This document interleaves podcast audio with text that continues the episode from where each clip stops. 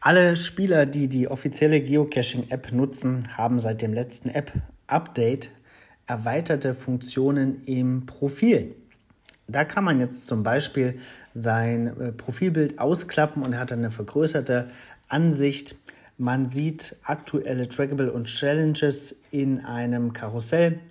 Ähm, man hat die Möglichkeit, sich direkt seine Funde anzeigen zu lassen und die sortieren zu lassen nach ähm, Entfernung, nach Name, nach Favoritenpunkten oder nach äh, der zuletzt gefunden. Das ist allerdings eine Premium-Funktion.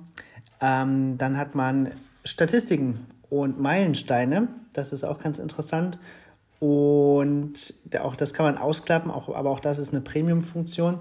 Dann sieht man die letzten drei Souvenirs in der Kurzansicht und wenn man das ausklappt, hat man dann aber die Ansicht über alle Souvenirs, die, die man bislang erreicht hat. Und ganz zu unten gibt es dann noch das Trackable-Inventar. Wenn man darauf klickt, kann man sehen, welche Trackables man derzeit im eigenen Inventar mitführt.